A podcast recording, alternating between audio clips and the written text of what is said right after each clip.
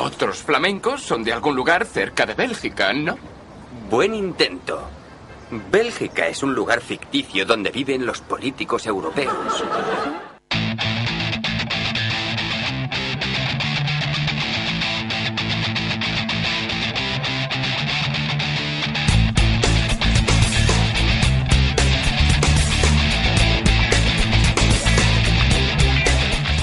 Y arrancamos ya con nuestra sección de videojuegos, cine y literatura monotemáticos FM con una sección. Rafa, muy buenas tardes. Muy buenas tardes, Alberto, y estamos aquí. Que viene cargadita, ¿eh? Eso, eso nunca se discute, Alberto. Aquí venimos cargaditos, pero desde cualquiera de nuestras secciones, dentro de esta sección, en videojuegos, cine y literatura, vamos, estamos armados hasta los dientes. Muy bien, muy bien. Bueno, pues eso me gusta. Con energía y con muchas cositas hoy en monotemáticos. Pedro y Juanma, muy buenas, ¿cómo estáis? Muy buenas, pues nada, aquí lo de siempre. Muy cargadito el programa y con muchas ganas de empezar. Pues muy buenas tardes eh, y igualmente animados, eh, radiantes. Hoy no tenemos concurso de mono porque se acabó. Hemos recibido ya todas eh, las participaciones. Tenemos que dilucidar, necesitamos eh, tiempo para decidir y en dos semanas, el día 17, justo antes de las Navidades, anunciaremos a bombo y platillo el ganador. Bien, bien, bien, bien. Pero sí hay alguna posibilidad de contactar con nosotros, ¿no? Eh, naturalmente, eso siempre. Estamos ahí en las redes en las redes sociales, ya saben, Facebook, Twitter, YouTube y nuestro correo monotemáticosfm@gmail.com. Y para descargarnos podéis hacerlo desde Ivo e iTunes y leernos en nuestra web www.monotemáticosfm.com. Y también como añadido del día, también tenemos que decir que tenemos aquí al compañero Carlos. Hola, muy buenas. Hola, muy buenas, Rafa. Ya sabes que es un placer pasarme por estos lares. Pues nada. ¿Qué le gusta a usted, Carlos, venir a Monotemáticos FM? Venga, comenzamos.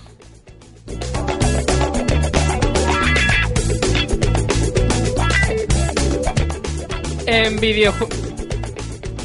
En videojuegos trataremos la nueva película de God of War, el nuevo Handle Bundle y la posible cuota mensual del nuevo juego de los creadores de Minecraft, acabando con la crítica al juego Moonwalker. En cine hablaremos de la, de la nueva colaboración entre Al Pacino y Robert De Niro, del remake de Sympathy for Lady Vengeance y de la serie Wonder Woman, para terminar con la crítica de En la casa. Y en literatura tendremos una charla con el autor de la novela gráfica El Capitán Nazareno, Israel Barrera, que será uno de los premios destinados al ganador de nuestro concurso mono.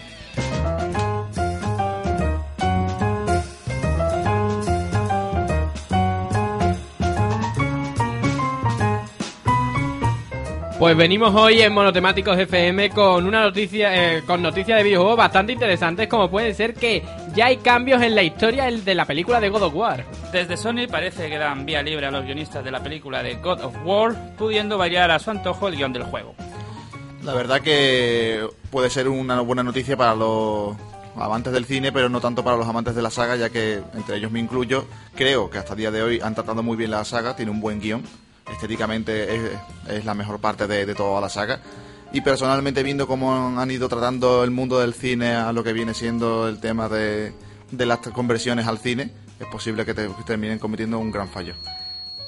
Pero Carlos, ¿no te parece que ahí estás siendo demasiado purista? Porque estamos acostumbrados a que eh, también en, eh, en literatura se adapten muchísimas novelas. Es ya prácticamente un clásico que, que el séptimo arte se nutra de la literatura y ahí, bueno, si se consigue una buena adaptación y recrear una buena película, yo creo que la gente pues no echa en falta que haya cierta infidelidad. Artística, claro. La verdad es que yo comprendo bastante lo que comenta aquí el amigo Carlos. Es que todavía a día de hoy no se ha adaptado nada del videojuego al cine o cualquier otro tipo de medio de una manera más o menos decente. El único ejemplo es el de Silent Hill y va- es bastante extraño. Eso te iba a comentar, Rafa, que dicen que una de las mejores adaptaciones del videojuego al cine es Silent Hill y la verdad es que es terroríficamente mala, es una basura infumable. Aunque es cierto que es algo bastante bueno que Sony le haya dado toda esa libertad a los guionistas de, de God of War, debido a que al menos van, van a poder poder a- adaptar al medio radiofo al, me- al medio radiofónico, ¿no? Que es el que estamos ahora, al medio sea. cinematográfico, pues este tipo de aventura que estamos acostumbrados a jugarlo, bueno, en nuestras consolas de Sony. Personalmente tengo bastantes buenas esperanzas, ya que vuelvo a decir, es muy raro que un que una compañía como Sony dé totalmente carta blanca a este grupo, a un grupo de guionistas para que haga algo totalmente diferente a lo que están acostumbrados. Esperemos que puedan utilizar ese, esa potencia, ese poder para al final hacer una película y no un intento de juego, vende, vende entradas de cines como pasó con la película de Prince of Persia, que seguramente muchos de vosotros habréis visto y tendréis una opinión más o menos rara de ella. Esperemos que no metan la pata una vez más. En fin. Nos metemos ahora con una noticia muy interesante y que encima el amigo Carlos va a tener que comentar bastantes cosas. Récord récord en el nuevo Handle Bundle. El conocido portal Humble Bundle va camino de conseguir récord en la historia de la web, habiendo conseguido casi 2 millones de dólares en menos de dos días.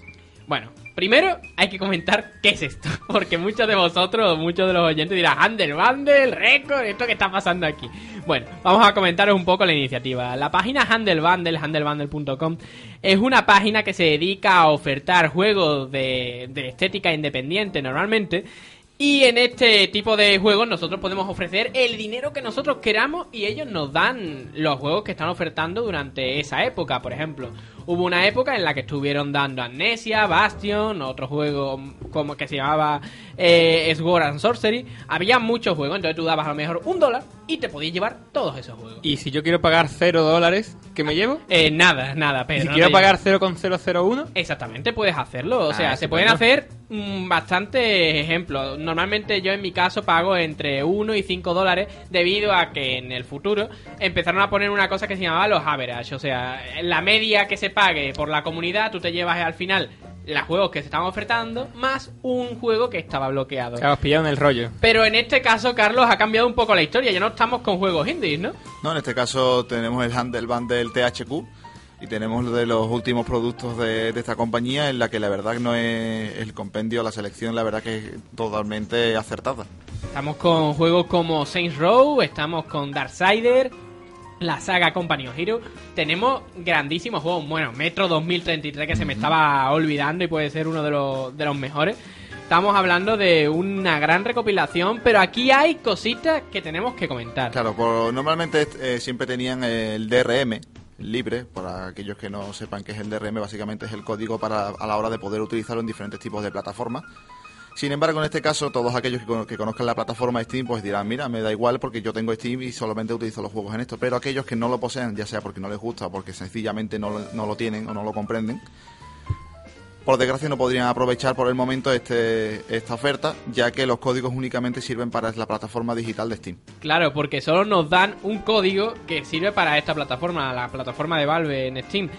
Eh, pero y no de ninguna otra forma, no nos dan la posibilidad de descargarnos el juego sin poder enlazarlo a otro tipo de software dentro de nuestra máquina. Encima ahora solo se puede jugar en la plataforma de Microsoft, de Windows, en Windows 7 y Windows 8 concretamente, y no va a ser ese, esa categoría que siempre estaban hablando de libertad absoluta dentro de los juegos, que tú lo puedes jugar en Linux, que lo puedes jugar en Mac. Ha sido un poco Muchos han dicho una bajada de pantalones. Yo personalmente no lo considero así. Considero que, bueno, es una, una posibilidad que ha tenido más esta, esta web de poder ofrecer a sus usuarios eh, comunes eh, un tipo de, de producto que no era lo normal en este tipo. O sea, juegos comerciales totalmente, con un desarrollo bastante caro y con, unos, y con unos tiempos de desarrollo que no son los normales en la, en la esfera indie. Así que si por uno o dos dólares o cinco dólares, si te quieres llevar todo, pues te puedes llevar una gran cantidad de juegazos tremendo y vas a tener ahí horas y horas de diversión por delante.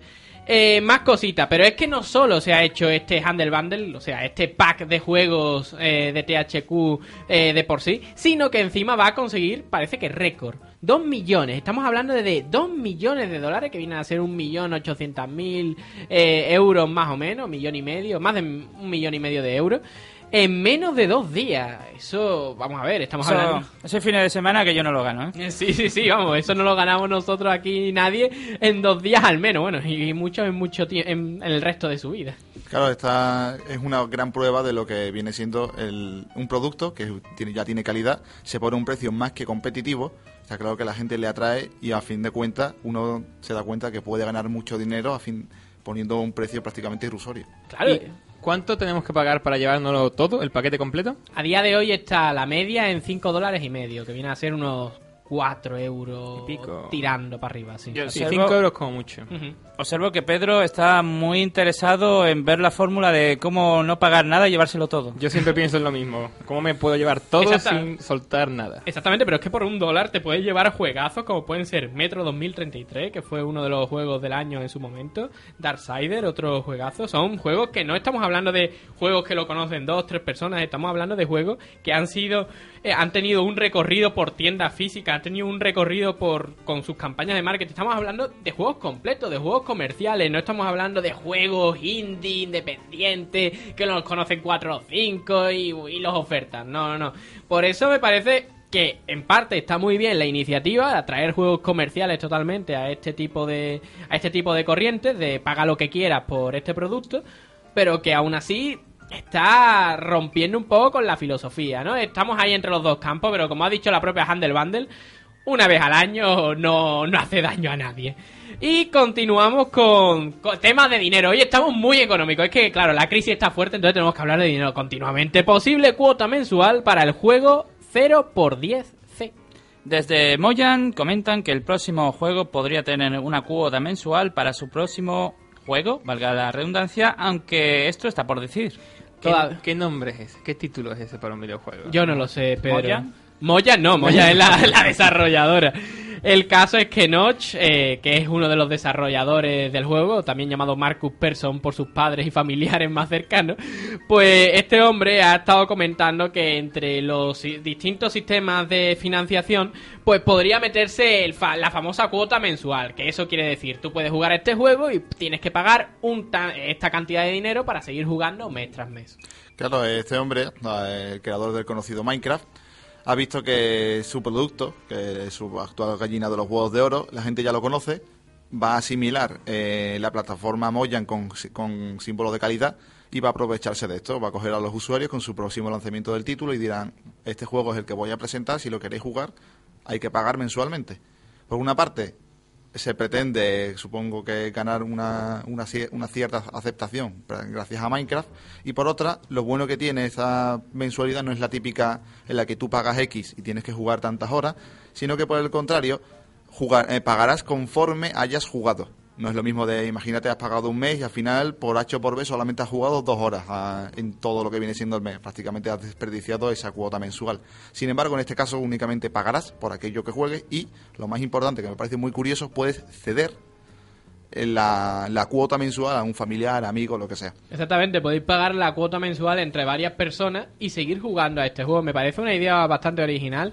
Y solamente este Marcus Persson, el, uno de los, de los creadores de este juego, 0 por 10C, vamos, es, es la continuación de Minecraft en, en ese espacio raro, para que nos entendamos.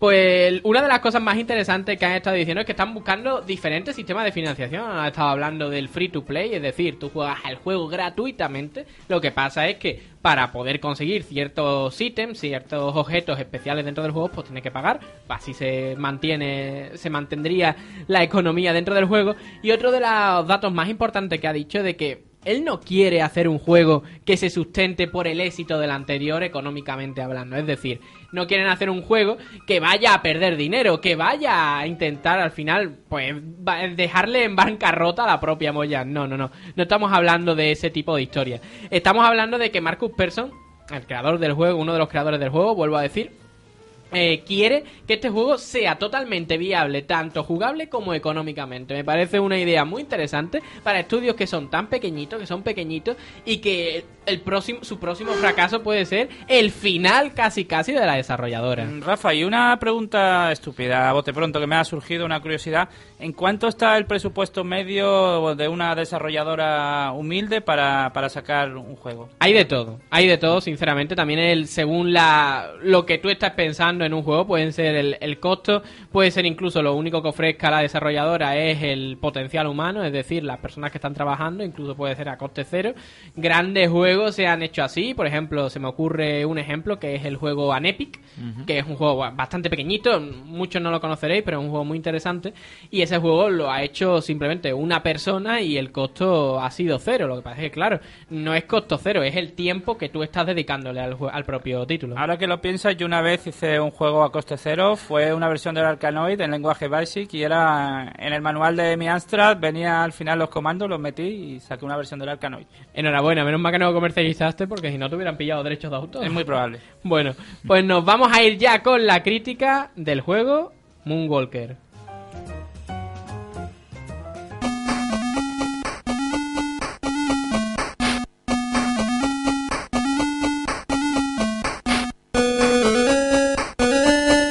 De todos he sabido que, en el, que el mundo del videojuego ha conseguido colarse en muchísimos entornos ajenos a lo que podría ser el ocio electrónica, electrónico nativamente.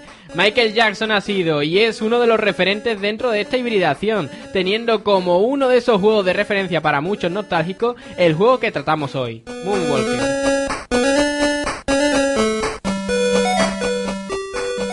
Y como siempre empiezo a hablar de en estas críticas, análisis, etcétera, os digo Moonwalker y qué es lo primero que se os viene a la cabeza. Mira, Rafa, a mí de momento me parece, me parece, para ponerse las manos, echarse las manos a la cabeza, que hayas empezado la crítica y que no hayas comentado nada de esta versión del Smooth Criminal, así en plan Tecno 8 bits. Lo tenía, lo tengo reservado para el apartado más, más sonoro de este juego porque me parece uno de los apartados más importantes e interesantes. Es que no tiene desperdicio y además hay todo un movimiento de masas de auténtica fiebre en torno a las versiones musicales en 8 bits. Incluso bandas sonoras y de todo, hay de todo. La gente está completamente loca, hace de todo. Sobre todo si la adaptación es tan genial como estamos escuchando ahora. A lo largo de la crítica estaremos escuchando también la banda sonora de Billie Jean. O sea, grandes clásicos adaptados a este tipo de tecnología. Y te vuelvo a preguntar, Pedro. Yo te digo Moonwalker y a ti qué es lo primero que se te viene a la Eso es cabeza. lo que hacía Michael Jackson, ¿no? Sí, ¿no? Anda para atrás, ¿no? para atrás, pero parecía que era para adelante. Exactamente.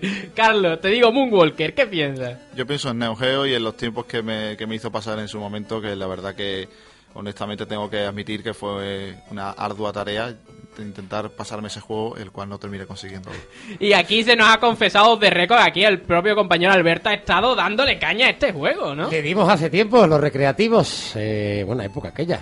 Una muy buena época. ¿Y qué, qué experiencia tiene? ¿Qué recuerdo tiene de este juego de Moonwalker? Eh, Recuerdo Michael Jackson con un traje blanco y echando una especie de rayos por los puños, puede ser. Sí, sí, sí, un- una versión. Hoy vamos a, a concretamente a hablar de la versión de Master System. Este juego tuvo, entre otras versiones, o sea, la plataforma en la que estuvo, la consola, etcétera, en la que se pudo jugar, se pudo jugar a priori en tres plataformas. En máquinas arcade, que eran esas máquinas que podíamos encontrar en los salones recreativos de la época. Perdona, Rafa, eso se le ha llamado recreativa de toda la vida. eh, máquinas arcade, por Dios. Es que aquí estamos hablando con una terminología muy específica. Eh, También podríamos haber hablado de las cabinets, pero bueno, no nos vamos a meter ya dentro de ese terreno. Pero bueno, continuando, eh, podíamos jugar en arcades o máquinas recreativas. También en la consola Mega Drive, que era la consola de 16 bits de la época que pudimos jugar a, a mitad de los años 90. Y también se pudo jugar en la plataforma Master System, que es la que vamos a analizar hoy de una manera más profunda. Y es precisa- pues, precisamente la música que estamos escuchando. Por eso estamos escuchando la Smooth, eh, Smooth Criminal, Smooth Smooth Criminal Criminal. en 8 bits y no en 16 bits o en la versión de arcade que ya tenía una, bueno, una cantidad de sonidos y un repertorio musical bastante mayor. La historia del juego, vamos a ver. Antes de la historia del juego, me gustaría hablar de la historia alrededor del juego. Michael Jackson es un personaje muy interesante, tanto dentro de su carrera musical, eso no hay que nunca olvidarlo, pero como dentro del propio mundo del videojuego. Michael Jackson fue una de las figuras más importantes del entorno musical que llegó precisamente a Sega. Sí, lo que pasa es que el pobre no gana para disgustos, ¿eh? Como siga así, con tanto jaleo, Eh, le va sí. a pasar factura y va, y va a acabar... Estos, estos disgustos van a acabar matándole si es que no lo han hecho ya. Sí, sí, sí, un poco tarde para darle esa, esa recomendación, Juanma. Pero bueno, Michael Jackson, una figura dentro de Sega debido a que tuvo un contacto bastante directo dentro de, la, de esta empresa. La leyenda urbana dice que este hombre se plantaba en las propias oficinas de Sega y decía, bueno chicos, ¿cómo va la cosa?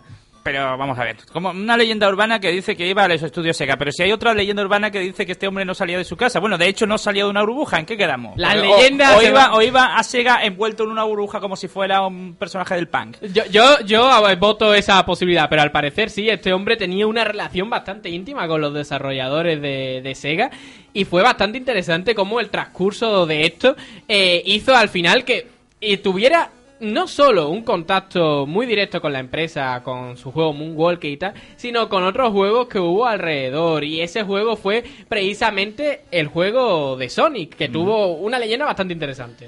En este caso se le atribuyó el parte de la banda sonora.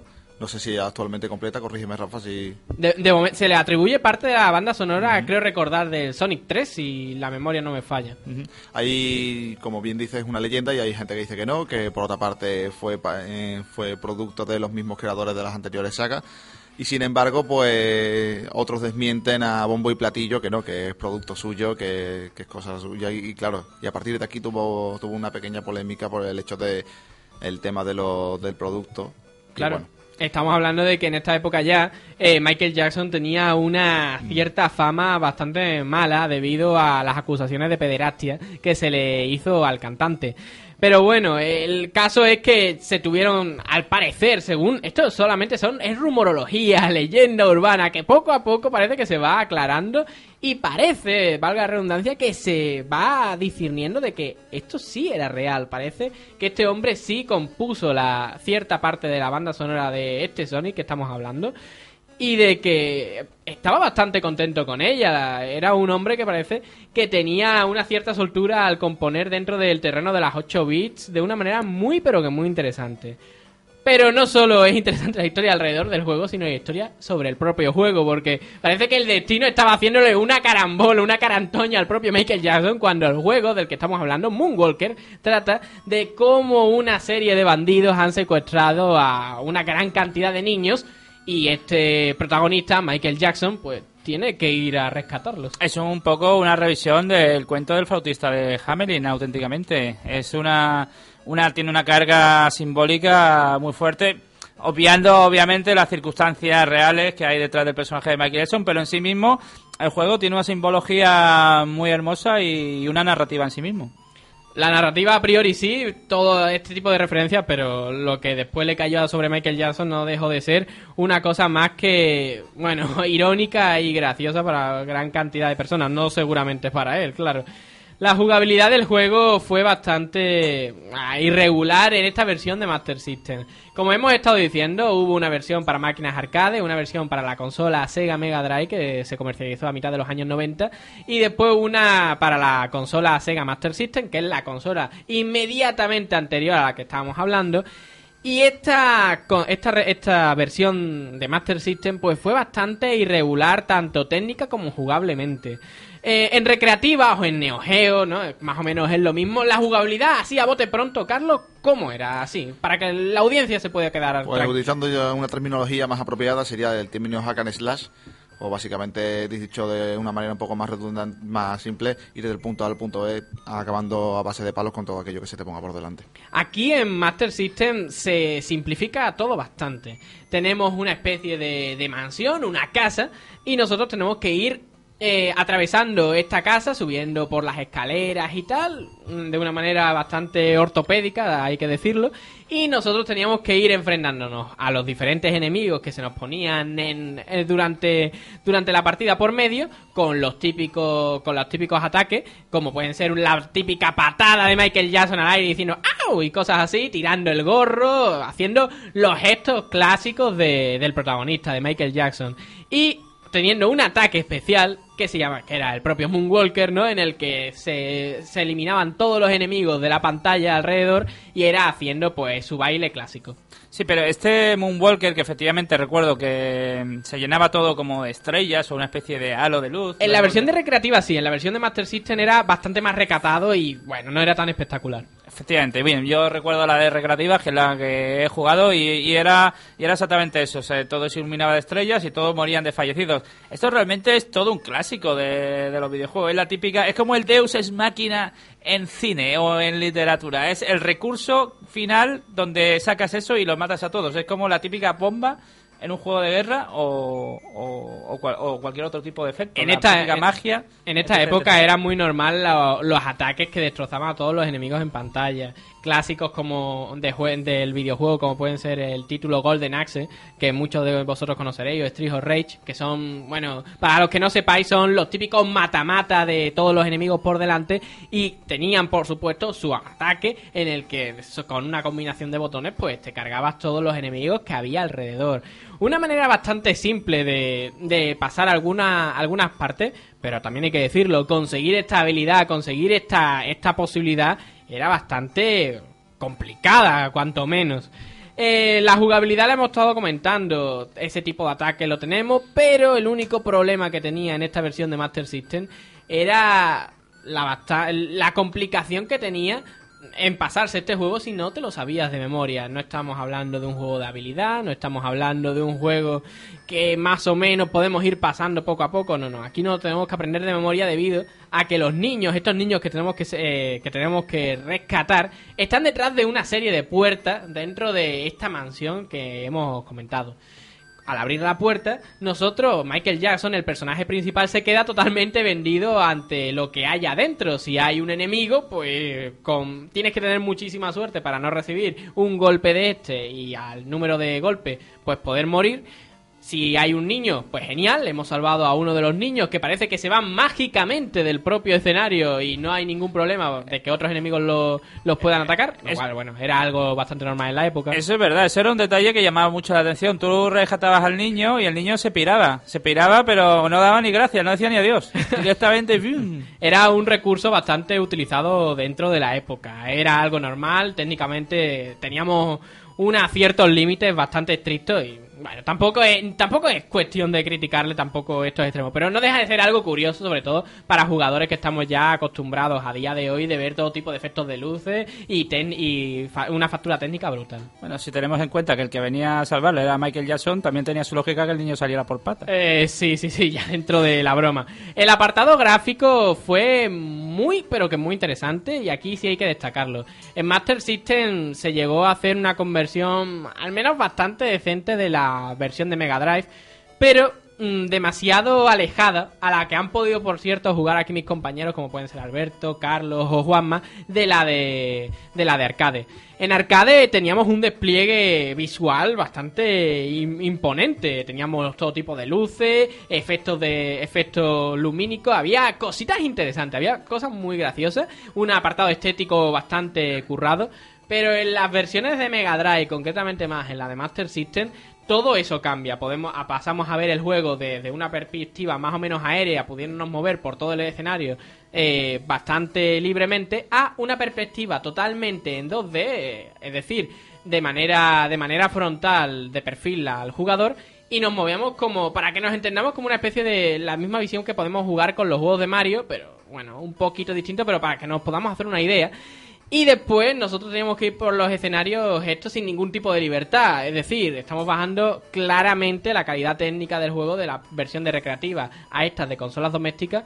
Pero aún así es algo normal. La recreativa es mucho más potente. Pero, Rafa, es que de alguna manera la Master System, como buena consola de 8 bytes que era, seguía re- realmente la filosofía de los ordenadores de 8 bytes, tipo Spectrum Astra. Es decir, cualquier parecido con la recreativa es mera coincidencia. No, pero podrían haber hecho algún tipo de conversión como se hizo con Golden Axe o con Street Rage que, aunque se veía claramente la limitación técnica, al menos se esforzaba, al menos intentaba parecerse a esa otra versión. Aquí ni siquiera ni lo intenta porque son versiones muy pero que muy diferentes.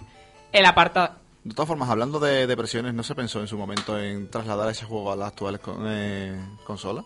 Se, se pensó en su momento, cuando estaban haciendo la versión de recreativa, se pensó y bueno, tú ya sabes cómo, ya eh, supongo que muchos de vosotros conoceréis cómo era la política de conversiones en la época, era bastante pobre y simplemente con que apareciera el dibujo chulo de la versión de recreativa en la carcasa, en la no, pero caja me a las actuales consolas, la actual generación. Ah, se han estado haciendo juegos de Michael Jackson últimamente, sobre todo desde la muerte del mismo. Y supongo que tampoco han tenido demasiado interés en, en adaptar este juego concretamente. Hemos visto juegos sobre todo musicales y de baile. Tampoco me parece algo demasiado interesante, ya que el juego no es que gozara de, no es que goce de una reputación demasiado buena entre la comunidad gamer. Para acabar, vamos a destacar como ha dicho Juanma al principio de esta crítica, el apartado sonoro. Es que el apartado sonoro me parece uno de los elementos claves de este juego. Una gran conversión de las de los grandes clásicos de Michael Jackson y que creo que el fondo musical que hemos tenido todo el tiempo eh, en, este, en esta crítica habla por sí solo. Sí, yo simplemente quería añadir a raíz de lo que ha comentado Carlos, que en mi opinión un remake actualmente con las posibilidades que ofrecen los equipos y los sistemas actuales podría ser más que interesante. ¿Os parece, chicos, que hagamos una pausa publicitaria? Vamos a ello. Ahora continuamos con más cosas. Enseguida llega el cine, dos minutos para las 5 de la tarde. Radio Betis 89.6. La sintonía en verde y blanco. Son las 16 horas 59 minutos. La caravana del nuevo SEAT Toledo está a punto de llegar a tu ciudad. Entra ya en vuelvelaleyenda.es, localiza tu concesionario e inscríbete para probar un vehículo de leyenda. Puedes ganar una estancia en un hotel Rusticae. Nuevo SEAT Toledo por 13.990 euros. Vuelve la leyenda. El McDonald's Servético tiene premio. Presenta tu carnet de socio y disfruta de dos McMenús medianos por 9,90 euros. Oferta válida en restaurantes de Sevilla y provincia, excepto McWrap y Magnífica. Hay un McDonald's para ti. Ya tienes toda la información necesaria para la próxima Junta Ordinaria de Accionistas, que se celebrará el próximo 10 de diciembre a las 8 de la tarde en el Hotel Al Andalus en primera convocatoria y, si procediese, al día siguiente en el mismo escenario en segunda convocatoria. En la www.realbetisbalompié.es encontrarás todo lo que necesitas para acudir a dicha convocatoria.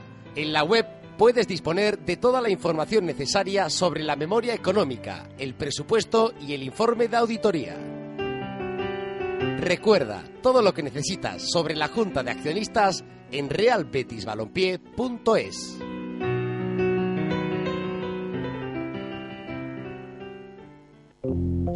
¿Quieres practicar deporte saludablemente?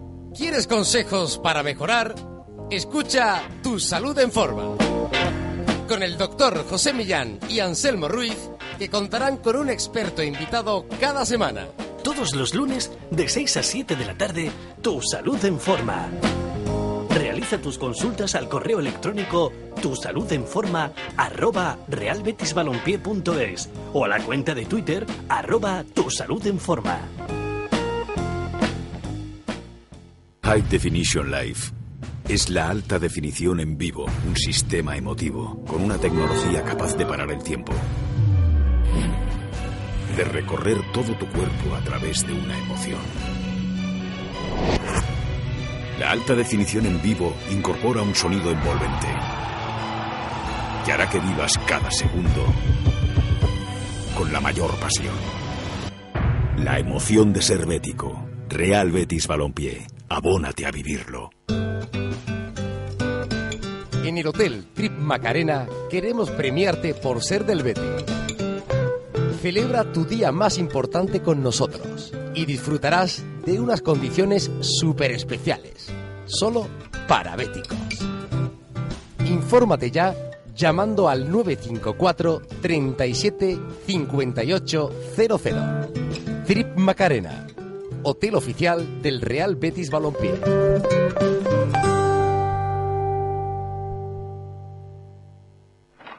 Buenos días, señorita. Necesito un autobús al Ompe de máximo confort, con cuarto de baño, frigorífico, DVD, tres televisores, butacas reclinables, rampa para minusválidos y un gran maletero. ¿Algún color en especial, caballero? Si eres de los que pide más a un autobús, llámanos 954 67 22 99 o entra en alompe.com. Alompe, para gustos, los colores.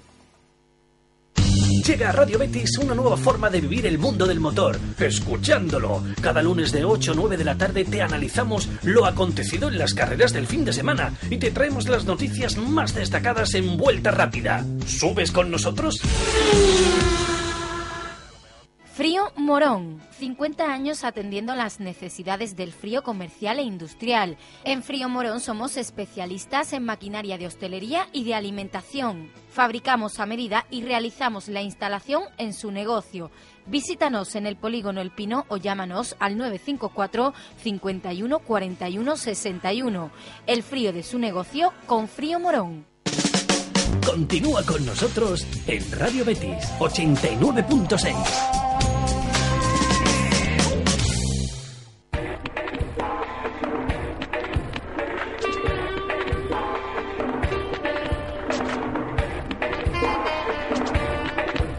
5 y 3 minutos de la tarde. Ahora sí continuamos en monotemáticos. Llega el cine. Muy bien, pues vamos a empezar ya directamente, Alberto. Vamos a comentar brevemente que los amigos de Sevillamin, de, que estuvieron aquí con nosotros la semana pasada en una entrevista, ya han sacado sus Vidas Imbéciles 2, ese capítulo, segu- segundo capítulo de esta especie de serie que están desarrollando. Se llama Bujeros y bueno, pues hay que verla, es excelente, ya la hemos visto nosotros, nos ha gustado mucho, se ha disfrutado y bueno, pues podéis poner en YouTube tanto Bujeros, Vidas Imbéciles o el Tato Producciones y ahí directamente encontráis este fantástico vídeo y nada, darle a, a me gusta. Y vamos a empezar ya directamente con nuestras noticias del día, que por ejemplo la primera es remake americano de Sympathy for Lady Vengeance. Charlize Theron interpretará el, interpretará el papel principal en este segundo remake que se prepara de las películas de Park Chan Book. No entiendo por qué les ha dado ahora por esta fiebre de hacer los remakes de las películas de Park Chan Book. Están realizando, no, van a empezar a realizar en breve ya el de Old Boy y ahora también van a hacer el de Lady Vengeance. Supongo que también harán el de Simpatía por Mr. Venganza para cerrar ya puesto la trilogía y repetir la trilogía americana de, de la venganza de Park Chan Book, lo cual me parece una chorrada. No ¿Qué opináis? No compañeros? No, entiendo demasiado bien por qué esta fiebre, ya no solo por la, la, la obra de Park Chan sino todo el, el intento de, de remasterizar, hacer remakes de películas que no son de la propia Estados Unidos. Supongo que como no están acostumbrados a doblar o ver subtitulados, pues se vuelven locos Mira, cuando ven una es- película extranjera. Esto es como en los años 20 y 30, que claro, llegabas a... No, los doblaban, lo que tú dices, ¿no? No, no doblaban las películas, entonces por la noche hacían la versión española de Drácula. Pues parece ser que en los Estados Unidos tienen que hacer su propia edición. Sí, pero por ejemplo tenemos el caso de hace relativamente poco de la saga Millennium, la que la gente ha hablado maravillas. Y claro, pues viendo el, este- esta calidad de producto, pues tienen otra serie de películas que por H por B llaman mucho la atención. Eh, Pachard Book, independientemente de si el que lo conozca o no, pues ya sabe que es un gran director. Personalmente me, me gusta mucho esta trilogía. Y claro, tienen ahí un buen material y han dicho por qué no. Me congratula, me alegra muchísimo que saques ese tema porque justamente es el que quería yo sacar también. Es cierto, mm, ese es un caso aparte. Efectivamente, mm, creo que en este caso no es exactamente que estén haciendo un remake de la película, sino que están haciendo una nueva adaptación del libro. Pero es cierto lo que dices, Carlos. Es muy interesante cómo por una vez esa especie de fobia de remake americanos eh, hace, una, hace un producto incluso mejor que, que el original. Y bueno, claro, está, está David Fincher detrás y David Fincher es un gran director. ¿Y sabemos algo de quién será el director? Sabemos que Charlize Theron eh, va a estar en el reparto, pero ¿se sabe algo de Pues quién podrá dirigirlo? La verdad es que no, no se ha hablado de eso, se ha hablado de los productores, se ha hablado de la actriz principal y se está hablando también que va a ser muy americana, pero a la, a, a- a- ay, a la vez va a ser muy rompedora y muy sorprendente. No se puede saber más de la película, simplemente que se va a realizar y van a seguir dándonos la murga con esto mismo. Pasamos directamente a la segunda noticia. Robert De Niro y Al Pacino volverán a aparecer juntos en una película. I Heard Your Pain Houses será el título que reúne a los dos grandes actores y parece que el director encargado de llevarla a cabo será Martin Scorsese.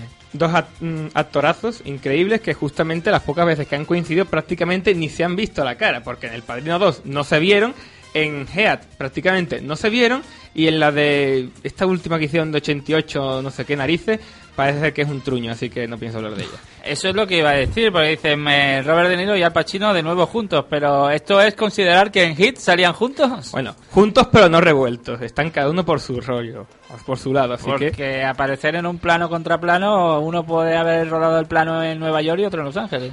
Realmente prácticamente nos han dirigido la palabra dentro de la gran pantalla. Pero bueno, aquí tenemos la posibilidad y los va a dirigir, parece ser que Martin Scorsese. Así que si está Scorsese, están los dos actorazos de los 70 y todo el rollo, la película en principio promete, porque Scorsese se está manteniendo bien con el tiempo. Todavía tiene la mente fresca y está haciendo algunas películas interesantes. La traducción del título es eh, Te escuché pintar casas. Pues es muy posible, la verdad es que... Claro, es, te oí pintando casa, sería. Bueno, bueno. Yo ni, ni intenté traducirla, de hecho pasé y digo, uff, lo voy a copiar, pegar... Ya, ya veremos cómo traducen al español. ¿eh? Yo pienso que debe ser la historia de un vecino que vive abajo, que será seguramente Al Pacino, que tiene un vecino arriba, que será Robert De Niro, que está pintando la casa y que hace ruido. Entonces ahí soltarán chispas, supongo. Será algo estilo la película argentina esta, la de El vecino. ¿Cómo se era? La, co- la El hombre de frente. Efectivamente. O de al lado, sí.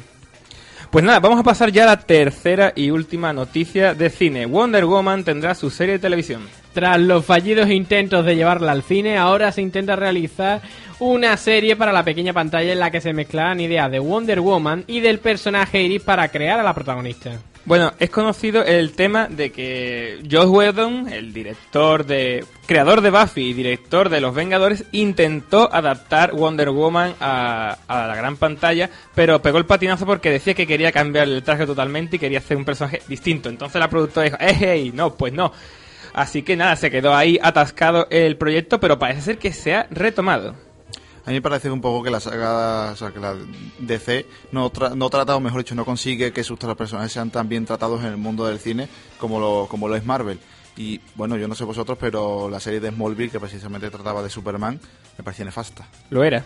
Y lo sigue siendo, de hecho. Entonces Eh, no, tengo un poco de miedo con todo esto. Perso- perso- Personalmente, del mundo de DC me es un poco más desconocido. Solamente conozco a Batman, que es el que más me gusta personalmente. Pero Wonder Woman no, no me llama y precisamente viendo cómo se trató en su momento Superman, no sé si fiarme mucho del posible producto. Es que claro, están los dos caminos, ¿no? El de DC y el de Marvel. En Marvel hacen películas de todos sus personajes, da igual como sea, venga, saco, venga, todos los años dos o tres. Pero DC es súper conservador. Entonces, no, es que como solamente tenemos tres personajes especialmente conocidos, pues vamos a hacer las películas bien. Y después nos hacen Linterna Verde, el Capitán América, y entonces te entran a decir, "Jo, pues mejor estate quieto. Bien, Eh, Juanma. Sí, voy a comentar eh, un par de cosas eh, sobre lo que ha dicho Carlos, porque él eh, indica que las adaptaciones de C no le convencen tanto. Yo creo que en este caso tenemos la, la- eh, el- eh, una excepción que es eh, Nolan y su tri- trilogía de Batman. Que bastante- Trilogía. Bueno, el caballero oscuro, porque realmente Begins y la leyenda renace. A mí sí me convencen las dos, como conjunto. No, que precisamente, como te dije antes, quitaba a Batman del medio porque es el que realmente conozco y eh, yo creo que precisamente es el personaje que, de cómic que mejor se ha tratado, incluso comparándolo con los de Marvel.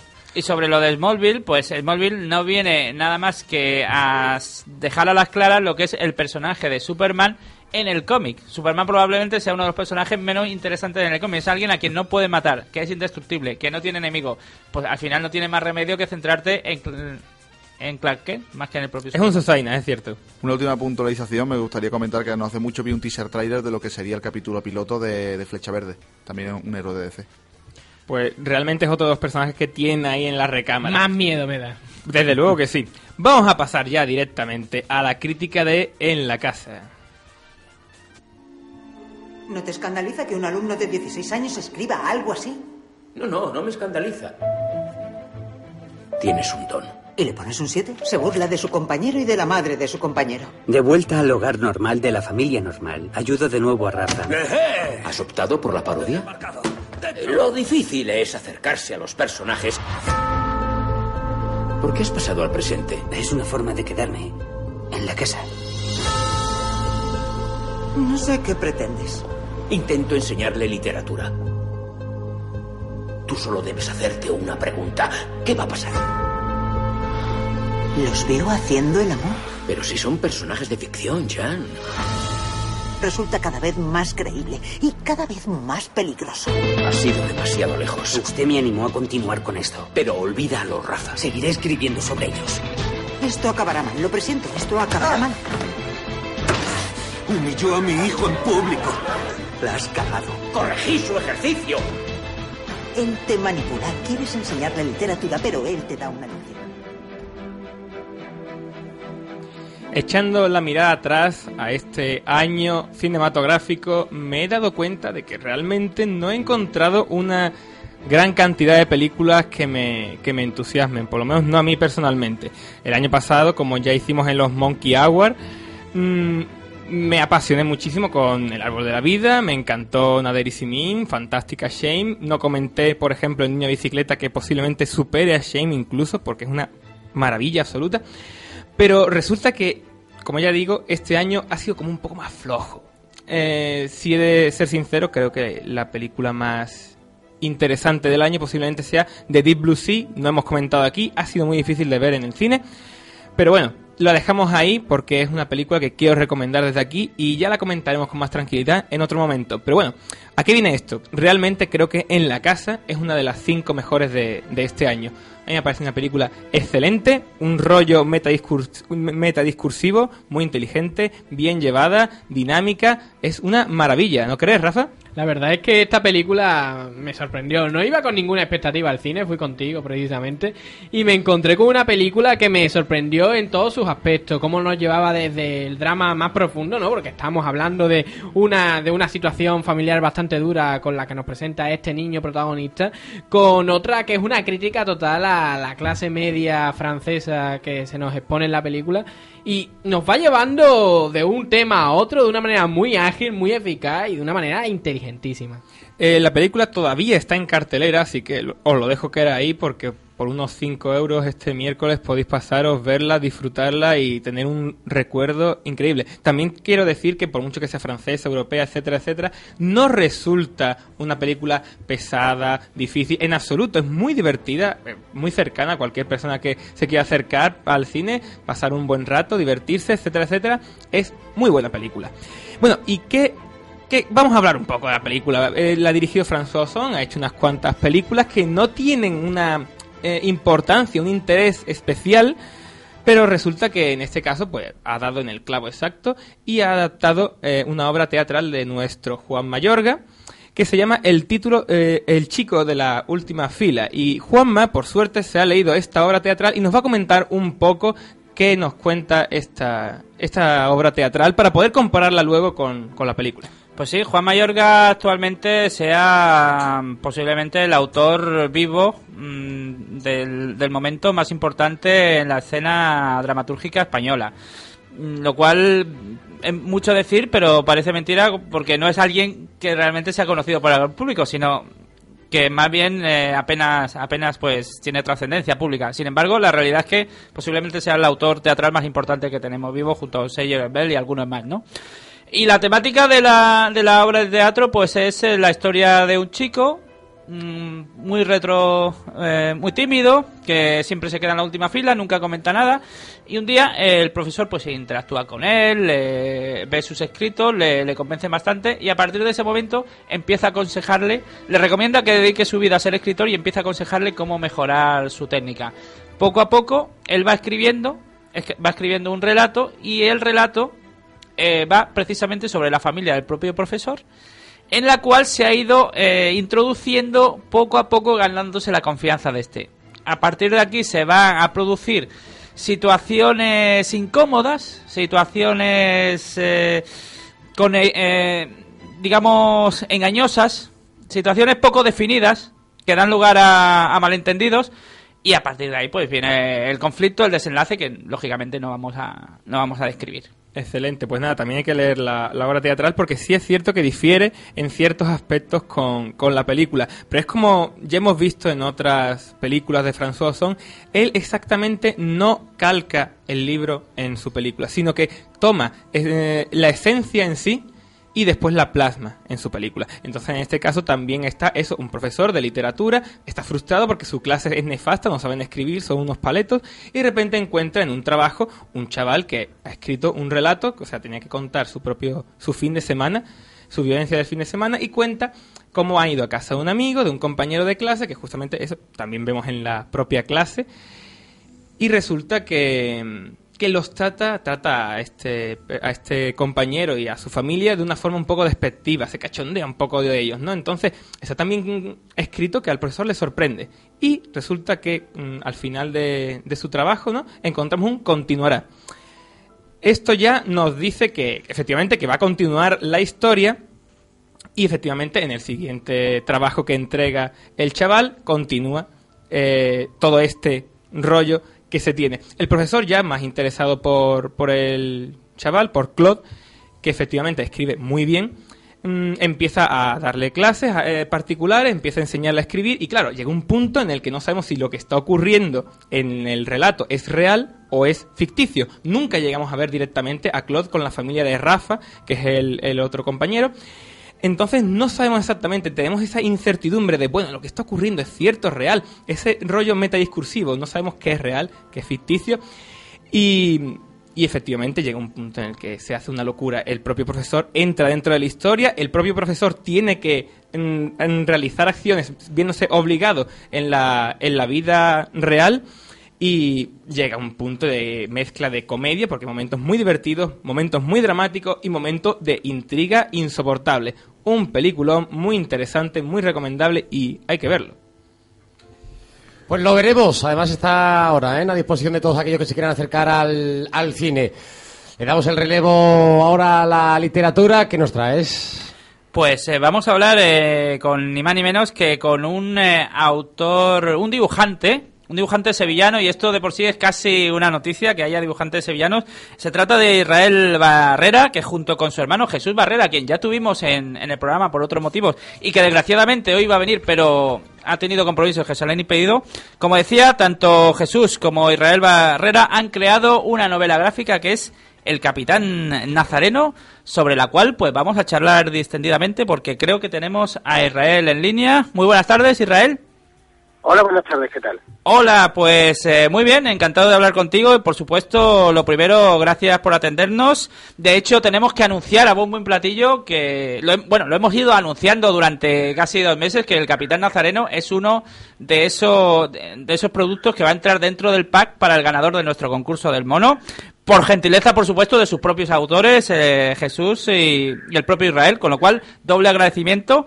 Y ahora, pues vamos a hablar de, de la obra en sí, que, que- que tiene muy buena pinta. De, de- de primeras, hay algo que nos llama la atención. Un superhéroe sevillano, el Capitán Nazareno. A ver, ¿esto, esto cómo es? ¿Cómo se os ocurre?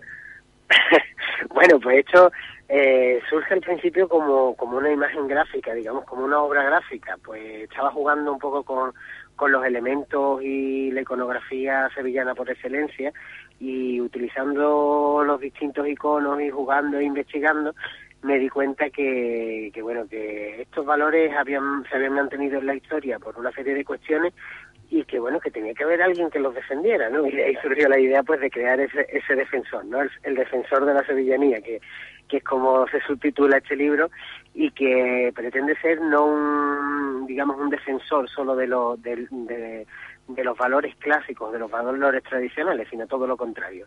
Es un defensor de la, de la sevillanía o de estos valores clásicos, eh, vistiendo su capiote, ¿no? Con, con su traje de superhéroe, al más puro estilo Superman, pero a la vez es el máximo defensor de todo lo que es avance y, y todo lo que es, pues, mm, digamos que la Sevilla de vanguardia, ¿no? Él tiene, pues, como elemento icónico, pues, a su Virgen, que es la Virgen del Metropol, haciendo una alusión directa al tema de la seta de la Encarnación. Eh, sobrevuela eh, Sevilla en busca siempre de, la Torre Pelli, que será un poco su cuartel general en futuro eh, número del, del cómic. Y bueno, es un defensor pues tanto de la Semana Santa como de perfopoesía o de contenedores o, de, o del mes de la danza, por ejemplo. ¿no? Es un poco la idea de, de la Sevilla plural y de la Sevilla del icono, pero también de, de la novedad y de la vanguardia. Es un, superhéroe un tanto ambivalente, casi bipolar, pero eso está bien porque para personajes planos ya tenemos unos pocos. Además, me encanta lo de la Torre Pelli porque yo creo efectivamente que la Torre Pelli se ha construido aquí en Sevilla para que algún superhéroe la sobrevuele, si no, no le veo ningún otro sentido. Y tengo que preguntarte a raíz de, de la sevillanía. Bueno, también me encanta lo del defensor. Aquí en Verdeando tenemos el defensor del Bético, de hecho, aunque todavía de momento no es un superhéroe, aunque casi casi. Y tengo que comentarte, ya que has aludido mucho a la sevillanía, ¿cómo crees que va a, recibir la sevillanía precisamente a este personaje? ¿Crees que se van a sentir identificada con, con vuestro héroe? Bueno, yo creo que, que no, no produce ningún tipo de desapego o de desarraigo, ¿no? Puesto que, aunque, bueno, se pueda tomar un poco a mofa el tema de que sea un superhéroe con capirote, está tratado, la verdad es que con bastante cuidado, no cuidado, sino simplemente con, con bastante respeto hacia lo que hacia lo que defiende y hacia lo que es la tradición. No creo, eh, por, por la experiencia que ya hemos tenido con el propio personaje, que, que siente mal, ni es nuestra intención en ningún caso la, la idea es un poco que todo el mundo lo sienta un poco suyo, ¿no? Que sea pues el, defensor de todos los sevillanos.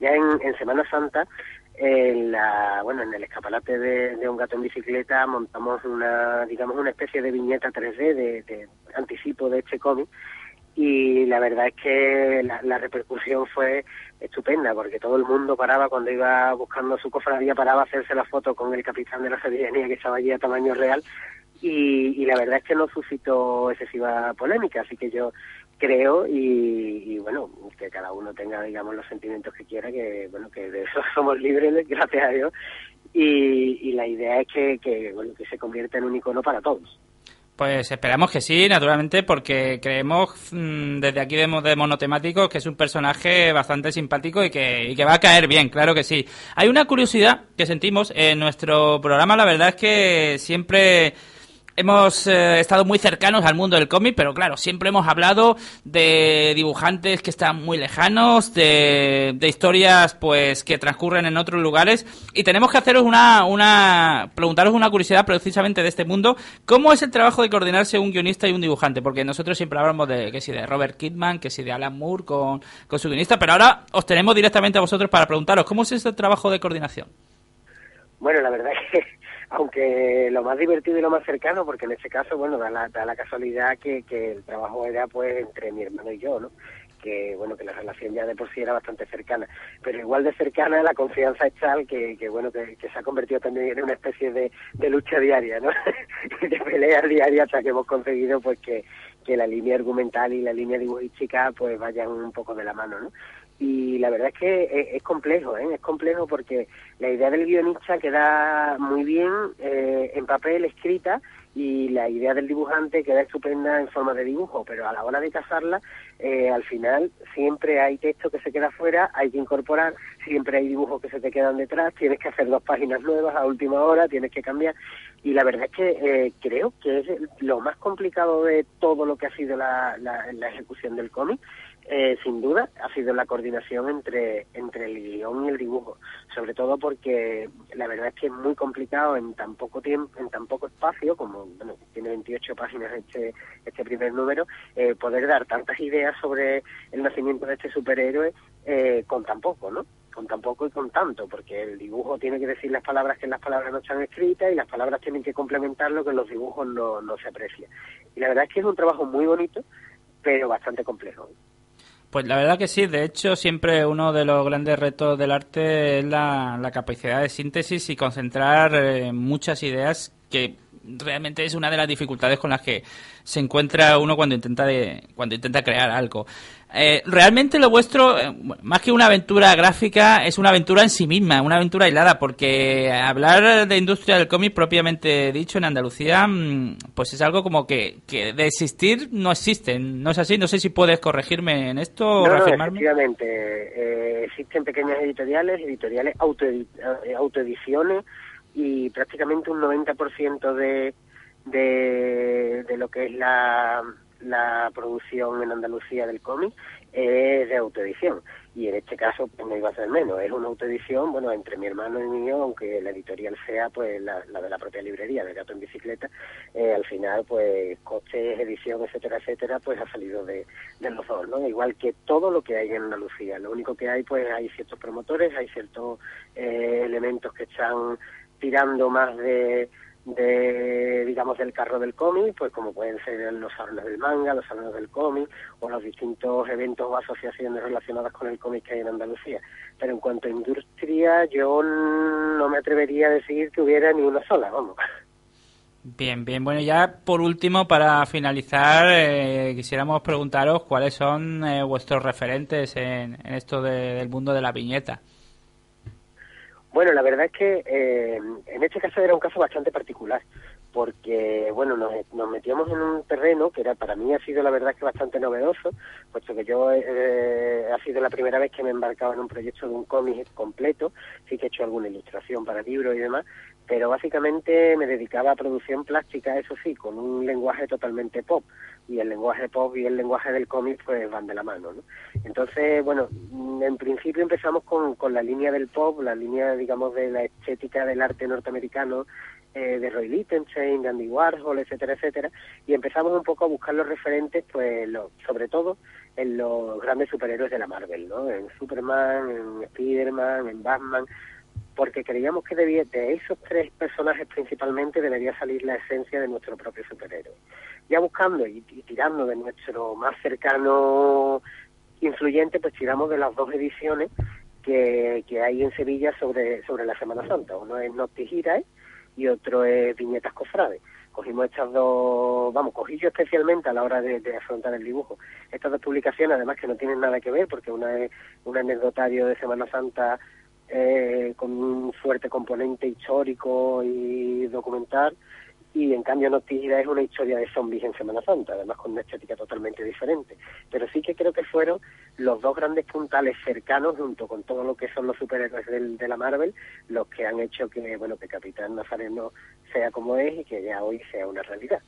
Pues estupendo. Pues Israel, de nuevo tenemos que agradecerte encarecidamente que hayas eh, estado charlando con nosotros, nos ha encantado. Esperamos que el recorrido del Capitán Nazareno sea largo, largo, muy largo, que se convierta de hecho en un símbolo de la ciudad, si es posible.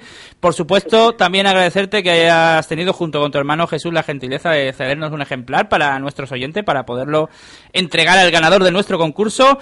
Y finalmente, pues eh, un saludo entrañable, un abrazo y mucha suerte para todos tus proyectos.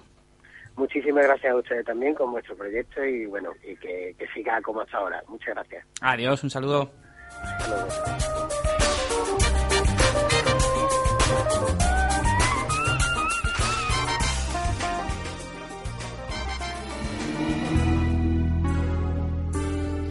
Pues bueno, vamos a ir cerrando ya esta sesión de Monotemáticos FM, la sesión de videojuegos, cine y literatura. Muy buenas tardes, Pedro, y espero que nos veamos en la ronda, en las ondas radiofónicas por aquí. Nos oiremos, por lo menos.